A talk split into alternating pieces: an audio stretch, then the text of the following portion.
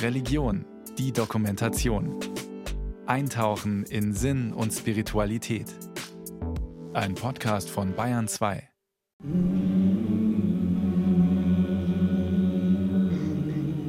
From the very beginning, there are some discussions about the dance in Sufi tradition. Seit Beginn gibt es Diskussionen über den Tanz der Sufis. Ist es ein Tanz, eine Performance oder kommt es aus dem Innersten? Entstanden ist diese Drehbewegung, als sich die frühen Sufis so sehr mit Gott auseinandersetzten, dass sie nicht mehr richtig stehen konnten. Sie begannen, sich um sich selbst zu drehen. Daraus wurde dann ein Ritual. Wichtig zu wissen, für uns ist es kein Tanz, sondern eine Bewegung, die uns Gott näher bringt just the turning around. It's not a dance. Etwa 30 Derwische drehen sich auf dem großen Parkett des Mevlana Kulturzentrums im türkischen Konya um die eigene Achse. Ihre weiten weißen Gewänder wirbeln um sie herum. Das Weiß steht für die Unsterblichkeit der Seele. 3000 Gäste auf den erhöhten Rängen rund um die Tanzfläche schauen wie jedes Jahr im Dezember gebannt zu.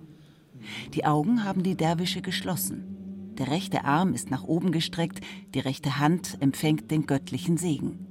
Die linke Hand deutet zum Boden hin. Sie gibt den Segen an die Menschen weiter. Alexander Iskender ist einer der Derwische in Konya. Der studierte Soziologe hat auch einige Bücher über den Sufismus veröffentlicht. Die Sema-Zeremonie ist der festliche Höhepunkt für die Sufis, bei dem Gebete, Gesänge und eben das Drehritual vor gläubigem oder interessiertem Publikum zelebriert werden. Before the practicing the Sema in the Maidan, vor dem Sema muss der Derwisch fünf bis sechs Monate trainieren. In dieser Periode lernt man die Bedeutung von Allah jenseits der körperlichen Bewegung.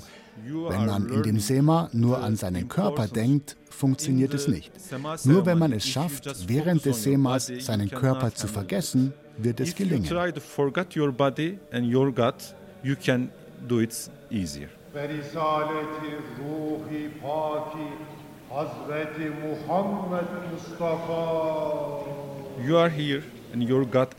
Du bist hier und dein Gott ist hier. Und du hast deine Nevs.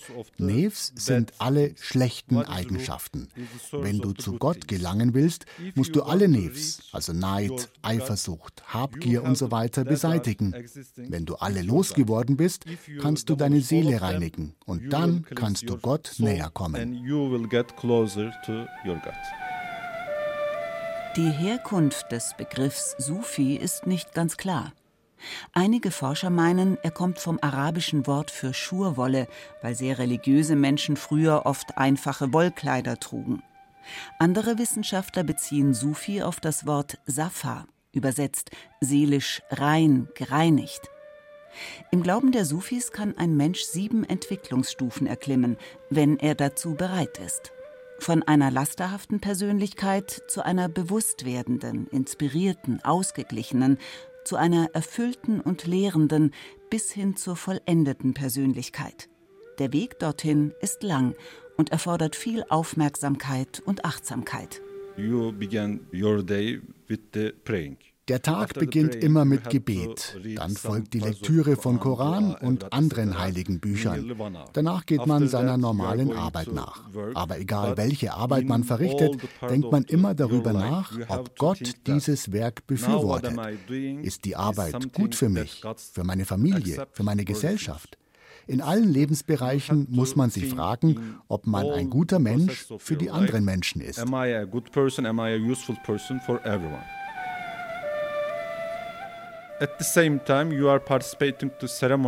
Gleichzeitig nimmt man einmal wöchentlich an Zeremonien teil, vor allem an Dikir-Kreisen. Vor dem Dikir kommen die Derwische zusammen, kochen und essen gemeinsam, trinken Tee. Nach dem Dikir sitzt man wieder zusammen und erörtert, was ist die Botschaft der Zeremonie für diese und für nächste Woche. Die Derwische in Konya drehen sich immer schneller. Die Musik des Sufi-Orchesters wird immer lauter, der Rhythmus treibender. Manche der Derwische scheinen in Trance zu sein. Das Drehen symbolisiert die Schöpfung. egal ob Planeten im Weltall oder Atome im Körper. Alles ist in Bewegung. Für die Sufis ist der Wirbeltanz eine extreme Form von Meditation. The main understanding of the Sufis is the being on road das Hauptanliegen der Sufis ist es, näher zu Gott zu kommen. Du willst nichts anderes. Du hast keine anderen Ziele, keine Wünsche, keine Forderungen. Du vergisst dich selbst. Du willst nur Gott, seinen Gefährten und den Propheten näher kommen.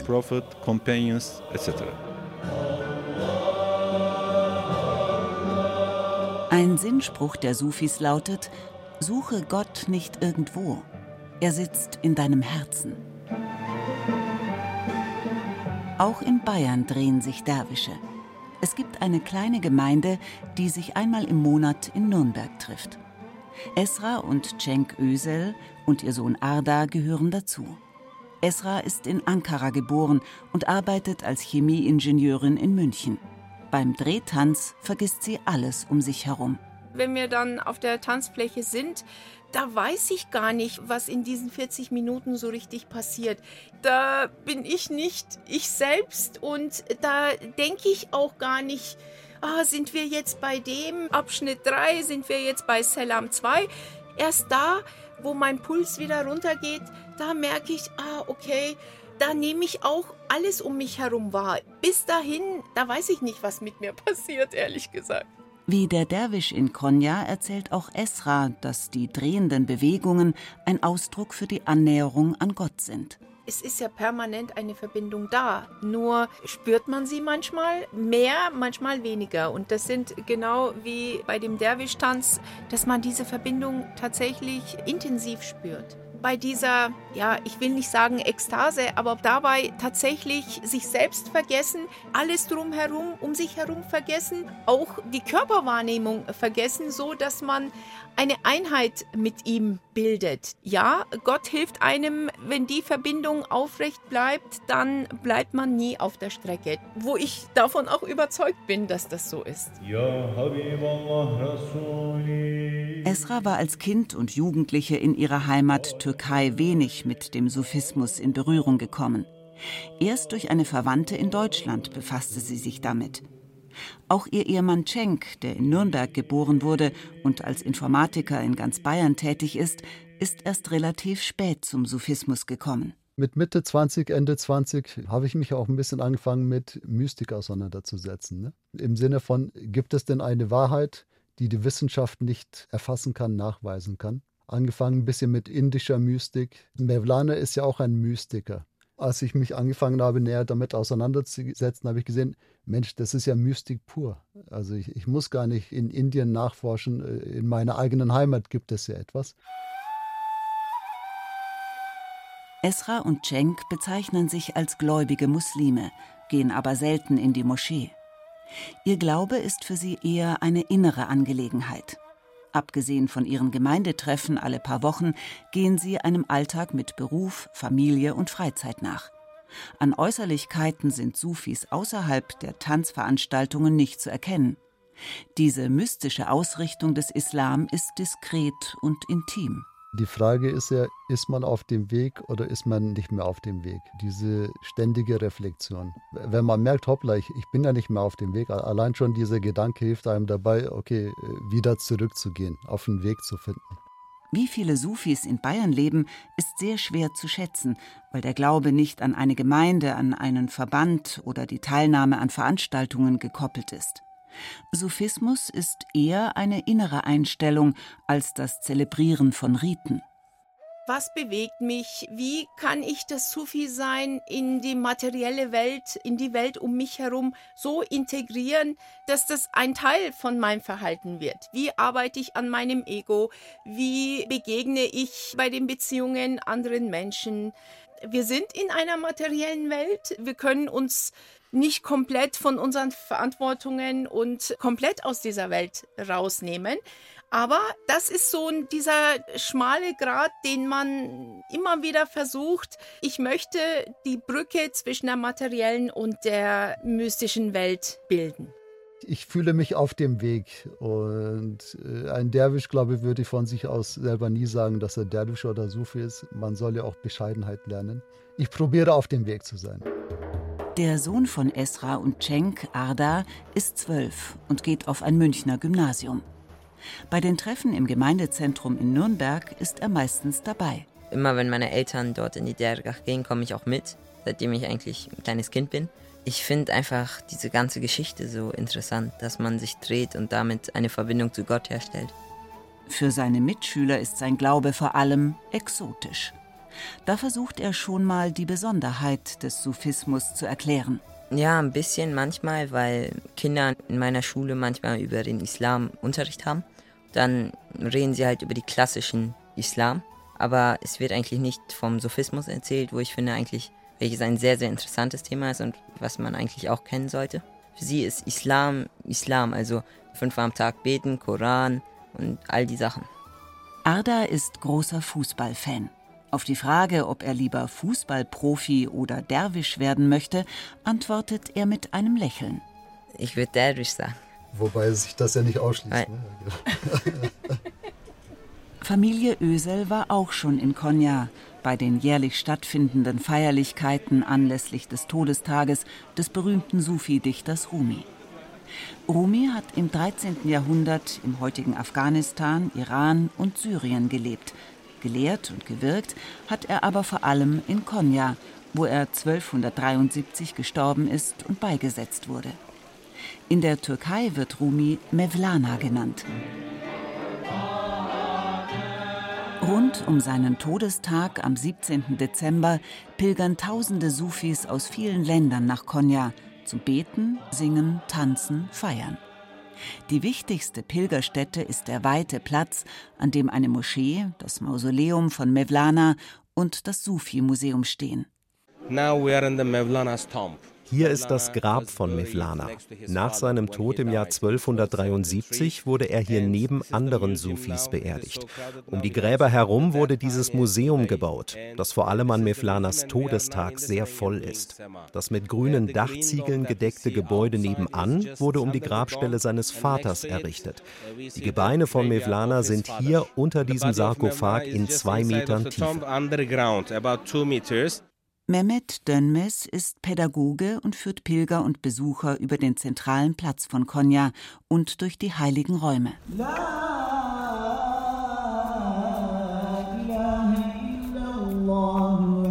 We are in the Aladdin Mosque. Wir sind jetzt in der Ala-Eddin-Moschee. 1156 wurde sie erbaut. Sie ist die älteste Moschee in Konya. Als die Moschee erweitert wurde, hat Mevlana hier gelebt und war auch viele Jahre der Imam der Moschee. Wenn ich mir vorstelle, dass Mevlana dort in der Gebetsnische steht und betet und ich stehe hinter ihm, gibt es mir ein sehr angenehmes Gefühl.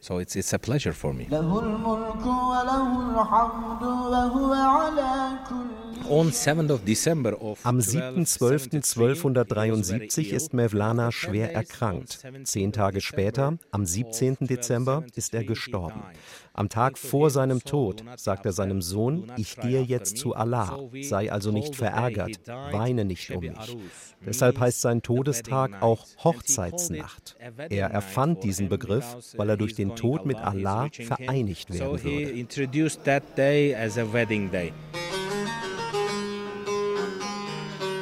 Sebarus, Hochzeitsnacht heißt denn auch der wichtigste Feiertag der Sufis in Konya. Am 17. Dezember 2023 jährte sich der Todestag von Mevlana alias Rumi zum 750. Mal.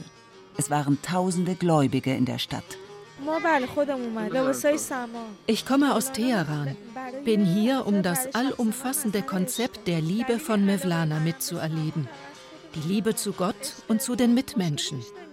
Im Iran ist es zwar möglich, Mevlanas Lehren zu folgen, aber nicht in der Öffentlichkeit. Mitra Kia ist mit einer Frauengruppe aus Teheran angereist.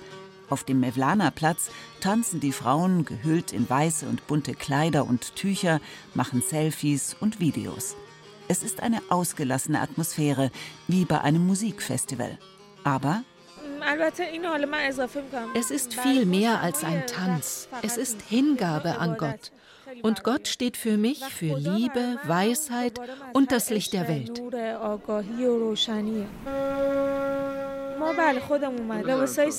Wir machen das heimlich im Iran. Ich tanze wie Mevlana und unterrichte auch andere Frauen im Tanz der Derwische. Wir treffen uns dazu an versteckten Orten, meistens in Kellern. Bisher hatten wir noch nie Probleme, aber auf öffentlichen Plätzen wäre das unmöglich. Für viele orthodoxe Muslime im Iran gelten Sufis als zu wenig konservativ und streng. Deshalb treffen sich Sufis nur in Privaträumen. Aus London ist Benan Mohammed Gailani angereist. Seine Familie stammt aus verschiedenen arabischen Ländern, wie er sagt, und alle sind Sufis.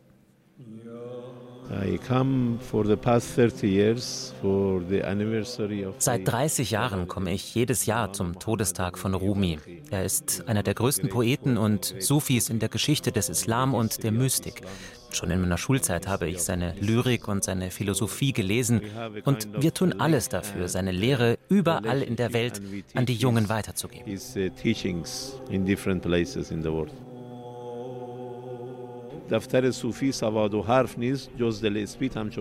Er sagt, das Herz eines Sufis sollte rein wie Schnee sein. Er sollte keinen Funken Hass, Eifersucht oder andere negative Eigenschaften in sich tragen. Mich selbst würde ich nicht Sufi nennen, sondern einen Suchenden. Ich bin ein lebenslanger Student, der über diese Liebe lernen will. Wie die Daten der Tourismusbehörde von Konya zeigen, pilgern Menschen aus immer mehr verschiedenen Ländern zu den jährlichen Feierlichkeiten. Sein Todestag wird seit 750 Jahren ohne Unterbrechung gefeiert. und die Pilger betrauern nicht seinen Tod, sondern sie feiern seine Hochzeitsnacht mit Gott, mit Musik und einer Art Tanz. Das ist eine der längsten religiösen Traditionen, die es auf der Erde gibt. und das zeigt schon, wie bedeutend Mevlana für die Menschheit ist. Wie der Literaturwissenschaftler Professor Nuri Schimschekler von der Universität in Konya sagt, erfährt die Lyrik Rumis wachsendes Interesse. Rumi bzw. Mevlana hat seine Sufi-Weisheiten und die Huldigungen Gottes zumeist in Form von Gedichten aufgeschrieben. Allein sein Hauptwerk Masnawi umfasst sechs Bände mit 26.000 Versen. Darin finden sich Lehrgedichte, die sich auf den Koran beziehen, aber auch auf christliche Heiligenlegenden, persische oder indische Sagen, Texte von Propheten aus verschiedenen Religionen. Nach so langer Zeit werden die Gedichte von Mevlana noch immer von vielen Menschen gelesen und zitiert. Warum ist das so? Warum nennt ein Popstar wie Beyoncé ihren Sohn Rumi? Warum vertont Madonna Verse von Mevlana in ihrem Album? Der Grund dafür, Mevlana schreibt über die Menschlichkeit. Er weist den Menschen einen Weg, dem jeder gerne folgt. Rumis Gedichte zählen zu den meistgelesenen Lyrikbänden in den USA. Popstars wie Pink oder eben Madonna bauen seine Verse in ihre Songtexte ein. Hollywood-Ikone Demi Moore hat öffentlich Rumi-Gedichte vorgetragen. Ihr Kollege Brad Pitt hat sich ein Rumi-Zitat auf den Arm tätowieren lassen. Viele Dokumentationen in zahlreichen Sprachen und auch fiktive Filme handeln vom Sufi-Meister wobei nicht jeder, der Rumi rezitiert oder vertont, ein gläubiger Sufi ist. Wie viele Sufis oder Sufismus-Anhänger es gibt, wissen wir nicht. Es ist eine etwas geheimnisvolle Gemeinde. 1998 war das meistgelesene Lyrikbuch in den USA eines von Mevlana. Es gibt 250 Bücher von Mevlana auf Englisch. Seine Werke wurden in praktisch alle bedeutenden Sprachen der Erde übersetzt. Erstaunlich ist es allemal. Ein islamischer Mystiker aus dem Mittelalter wird zu einem poetischen Popstar. E, egal was man arbeitet, egal woran man glaubt, egal aus welchem Land man kommt, jeder Mensch findet sich selbst in den Schriften von Mevlana wieder. Überzeugte Sufis sagen, dass sie über den wahren Glauben nicht sprechen könnten, weil es nicht die richtigen Worte dafür gibt. Sufismus müsse man spüren. Ich beschäftige mich jetzt seit 30 Jahren akademisch mit dem Sufismus. Aus der akademischen Arbeit wurde immer mehr eine persönliche Leidenschaft. Mein Denken und mein Leben haben sich durch das Studium der Sufi-Schriften stark verändert. Früher hätte ich gesagt, das hier ist ein Glas mit Wasser. Heute sage ich, das ist ein Geschenk Gottes, denn ohne Wasser könnten wir nicht leben. Sufis beziehen sich nicht nur auf den Propheten Mohammed, sondern auch auf Glaubensväter wie David, Salomon, Abraham, Moses und auch auf Jesus. Rumi und andere Sufi-Meister waren Mystiker, wie es sie im Judentum oder Christentum ebenfalls gibt. Während seiner Zeit hier war Konya eine Metropole. Viele Menschen lebten hier, Christen, Juden, Muslime und so weiter. Und zwischen diesen Glaubensgruppen gab es intensive Interaktionen. Rumi und die Sufis haben damals den Islam innerhalb all der Mystiker repräsentiert. Mystizismus ist der große Schirm, unter dessen Dach viele sind. Mystischer Islam ist Sufismus. Im Mevlana Museum in Konya ist anschaulich dokumentiert, was nach seinem Tod mit den gläubigen Sufis passierte. Museumspädagoge Mehmet Dönmes. Mevlavi-Logen entstanden gleich nach seinem Tod. 1278 wurde die erste gebaut. Das Ziel dieser Logen war es, islamische Studenten auszubilden und gute Menschen aus ihnen zu machen. In der osmanischen Zeit verbreiteten sich diese Logen weltweit. Während der Herrschaft von Süleyman dem Prächtigen gab es 140 Mevlavi-Logen. Das änderte sich durch die Säkularisierung der Türkei durch Mustafa Kemal Atatürk in den 1920er Jahren. Nach der Gründung der türkischen Republik war es nicht mehr gestattet, Mevlavi-Logen zu gründen. Die Säkularisierung verbot das. Bis heute gibt es in Anatolien keine Mevlavi-Logen mehr. Aber es gibt Stiftungen, an denen Derwische ausgebildet werden. Also man kann auch heute noch Derwisch werden.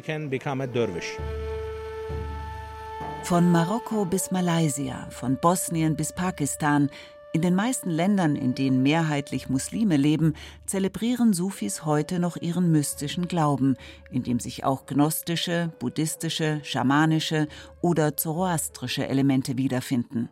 Sufis eint der Versuch, Tugenden wie Ehrlichkeit, Hilfsbereitschaft, Gastfreundschaft oder Treue zu leben, wie der Iranist Marian Bremer in seinem Buch sich den Durst aneignen, Reise in die Welt der Sufis eindrucksvoll beschreibt. Sie denken dasselbe und letztendlich ist es ja auch ein Überschreiten des Denkens. Es ist ein Erfahren des Glaubens in sich. Rumi sagt immer wieder, im Grunde möchte ich eigentlich gar nicht dichten. Ich möchte am liebsten stille sein. Denn das, was ich erfahren habe, lässt sich nicht ausdrücken. Und das würde wahrscheinlich ein jüdischer Mystiker oder ein Anhänger des Vedanta in Indien genauso sagen. Im Kontext des Sufismus würde ich sagen, ist es diese Erfahrung der Einheit mit allem, was ist. Also die Welt nicht mehr als zwei zu sehen. Und das ist das, was man im Islam Tawhid nennt, also die Einheit allen Seins. Der Buchautor lebt selbst in der Türkei und bezeichnet sich als Suchender auf dem Weg der Sufis. Zum ersten Mal war er auf einer Reise durch Syrien in Berührung mit dem Sufismus gekommen. Was mich da einfach berührt hat, war die Güte, die Herzlichkeit, die Gastfreundschaft der Sufis. Das war in der Altstadt von Aleppo. Diese gelebte Spiritualität der Menschen, die mich aufgenommen haben wie einer von ihnen, die hat mich tief berührt. Und da fing es dann eigentlich an. Und für mich persönlich ist dann neben dem journalistischen und akademischen Weg auch eine persönliche Dimension hinzugekommen, das auch für mich als spirituellen Weg zu entdecken und eben über das Lesen der Gedichte von Rumi immer wieder auch in diese meditativen Zustände hineinzukommen. Also ich gehöre keinem festen Sufi-Orden an, aber das Motiv des Suchenden, das zieht sich durch mein ganzes Leben. Die Wege zu Gott sind so zahlreich wie die Atemzüge der Menschen, lautet eine Sufi-Weisheit. Aber wie wird man Sufi? Alexander Iskender, der Derwisch aus Konya, formuliert es so: Eat less, Iss weniger, schlafe weniger, rede weniger. Das sind die drei wichtigsten Praktiken der Sufis. Manche Sufis sagen, ich glaube an nichts außer an Gott. Andere sagen, ich glaube an alles, denn Gott ist alles. Für die Sufis ist ihr Glaube wie ein großes Feuer. Es besteht aus zahllosen Flammen, die man aber nicht erkennen kann.